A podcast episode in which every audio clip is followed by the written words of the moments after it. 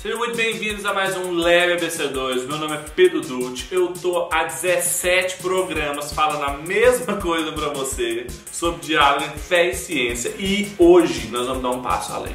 Nós vamos falar sobre a soberania divina e o mundo quântico. Se você não sabe e nem consegue entender nenhum dos dois, você precisa assistir esse programa. Então, vem comigo.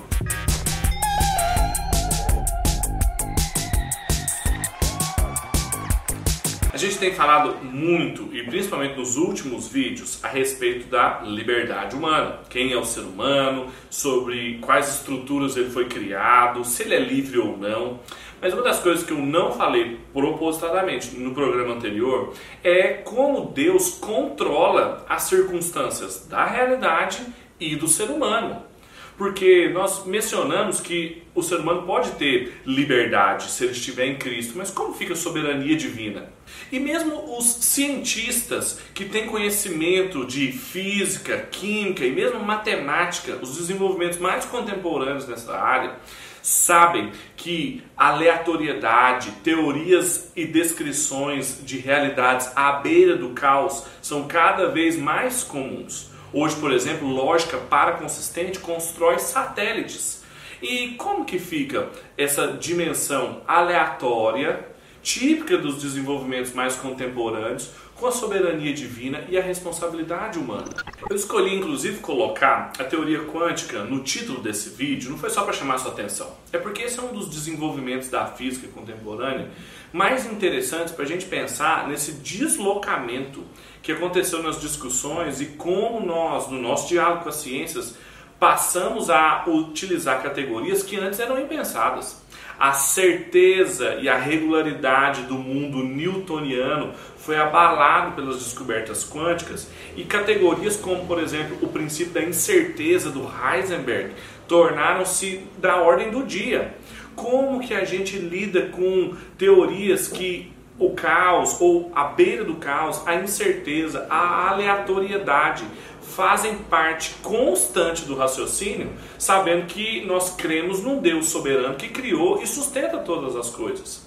O próprio Einstein, quando ele teve notícia a respeito da, dos desdobramentos da teoria quântica, aquilo feria tanto a sua imagem do mundo, a sua metafísica bastante organizada, que ele se opôs e ficou insatisfeito com ela por todo o resto da sua vida.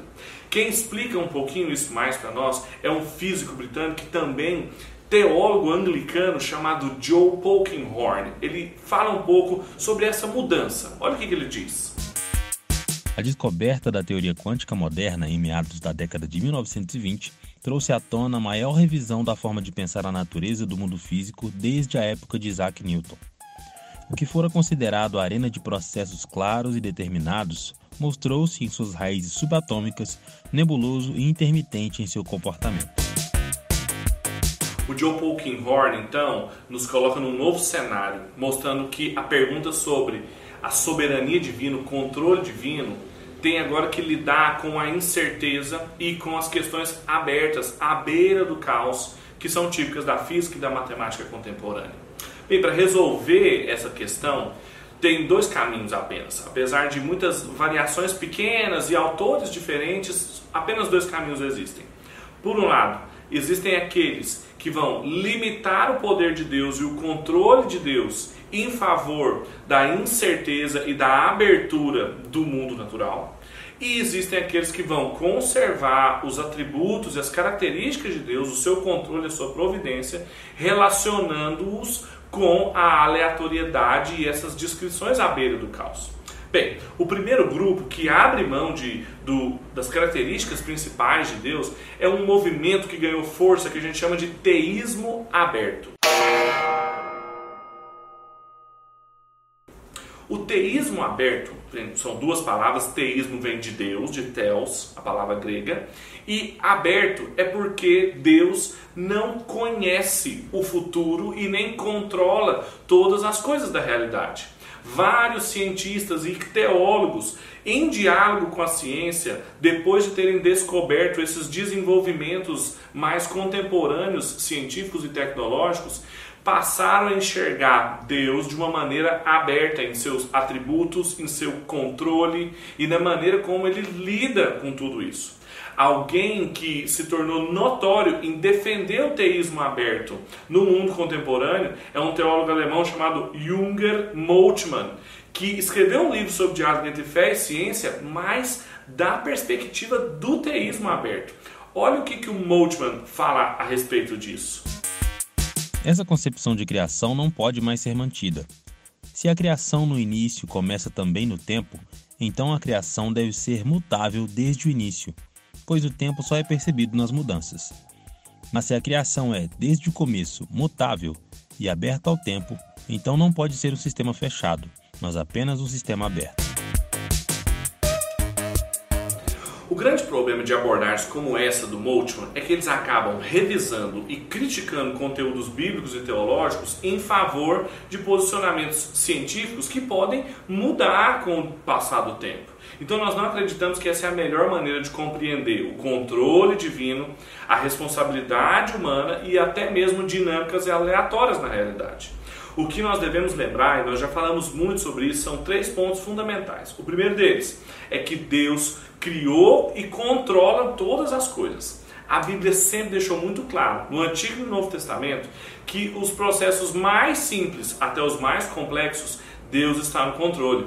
É a chamada doutrina da providência, o controle de Deus sobre todas as coisas. No Salmo 104, versículo 14, por exemplo, fala que ele controla a grama que o gado come, as estações do ano, ou seja, projetos e processos meteorológicos, naturais e selvagens, nenhum deles foge ao controle de Deus. E no Novo Testamento também, isso fica ainda mais evidente com a vida de Jesus. Lembre-se da passagem de Mateus 8, quando Jesus estava no barco e ele acalma a tempestade. E depois os discípulos ficam perturbados, perguntando quem é esse que até os ventos obedecem, e ele continua ali presente com os discípulos. Naquela passagem, ao mesmo tempo, Jesus, que era Deus, controla a natureza e mantém-se em relação com o ser humano, guardando justamente a soberania de Deus e a responsabilidade humana naquele lugar. Então Deus sustenta e controla todas as coisas. Em segundo lugar, a gente também aprende na teologia cristã que Deus dá leis continuamente à realidade.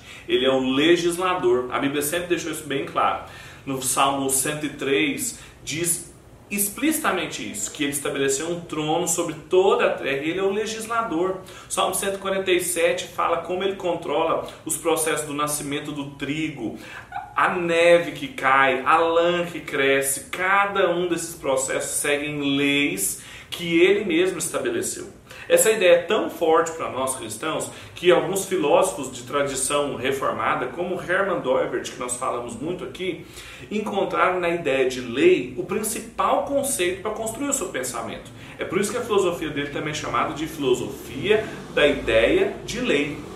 Um dos seus alunos, o engenheiro Egbert Skirman, explica como que se apresenta na ciência e como a gente só consegue fazer ciência justamente porque está pressuposto que Deus é um legislador e que nos deu uma realidade que, apesar de processos aleatórios e à beira do caos, pode ser conhecida porque segue o seu princípio legislativo. Veja o que o Skirman fala. A lei cósmica é a fronteira entre o Deus Criador e sua criação. As pessoas nunca podem estar acima dessa lei. O que elas podem fazer, por meio de abstrações científicas, é obter uma visão melhor dessa lei. Nos resultados das ciências especializadas, isso é expresso ao dizer que a física descobre as leis que governam a natureza, a biologia as leis que governam a vida, a economia as leis que governam a vida econômica e assim por diante.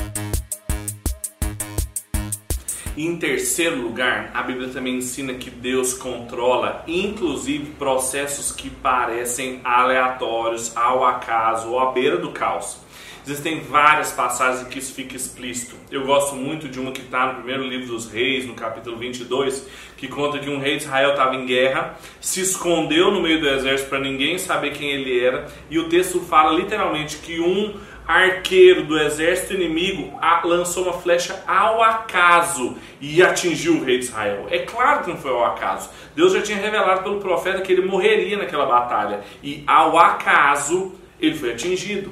E a gente pode lembrar de outros textos, por exemplo, quando o servo de Abraão ora pela, por uma nora para o seu, seu senhor e Rebeca aparece logo depois lhe oferece água. Ou então José, quando José foi lançado no poço pelos seus irmãos sem saber o que fazer, se mataria ou não, e uma caravana de ismaelitas aparece e eles vendem. Ao acaso também eles apareceram. Então Deus está controlando sempre, inclusive processos aparentemente aleatórios. Talvez o maior símbolo da aleatoriedade matemática é o lançar dos dados. E Provérbios 16, versículo 33, fala que a sorte é lançada no colo, mas a palavra vem do Senhor. Então, se a Bíblia é tão clara em apresentar o controle de Deus sobre a natureza, sobre os seres humanos, sobre inclusive processos aparentemente aleatórios, por que, que a gente precisa questionar o material bíblico para abrir mão de todos os atributos de Deus e criar uma nova religião, que é o teísmo aberto, se a gente pode acomodar cada uma dessas descobertas, inclusive científicas, com a visão de um Deus soberano?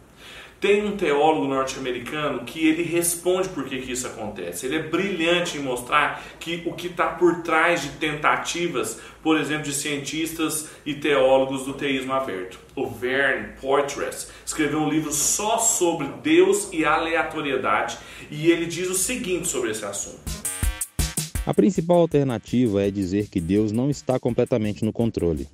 Ela diz que alguns desastres simplesmente acontecem além do controle de Deus. Esta alternativa é superficialmente atraente porque parece proteger a bondade de Deus. Ela alivia Deus de responsabilidade por qualquer coisa desagradável que nos acontece. Mas uma reflexão posterior mostra que não é satisfatória. Na verdade, é espiritualmente devastadora. Assim, mesmo na prática, remover os desastres do controle de Deus não ajuda realmente no nível mais profundo. É melhor seguir o que Deus diz nas Escrituras, mesmo se nós mesmos não entendemos o significado dos eventos. Na Bíblia, Deus diz: Confie no Senhor de todo o seu coração e não se apoie em seu próprio entendimento. Reconheça o Senhor em todos os seus caminhos, e ele endireitará as suas veredas. Provérbios 3, 5 a 6 o Poitras vai ao centro do problema, quando ele mostra que o que essas pessoas querem é ficar aliviando a responsabilidade de Deus quanto a desastres naturais, a calamidades pessoais, até mesmo ao sofrimento. O trabalho de um cientista, o meu e o seu trabalho como discípulos de Cristo, é continuarmos apontando para o fechamento dessa história, sermos fiéis no nosso trabalho e sempre nos lembrarmos que Deus está controlando cada um dos detalhes da nossa vida, inclusive de dinâmicas que aparecem aparecem para nós aleatoriamente à beira do caos, mas para o nosso Senhor, que é o grande legislador do universo, isso não acontece.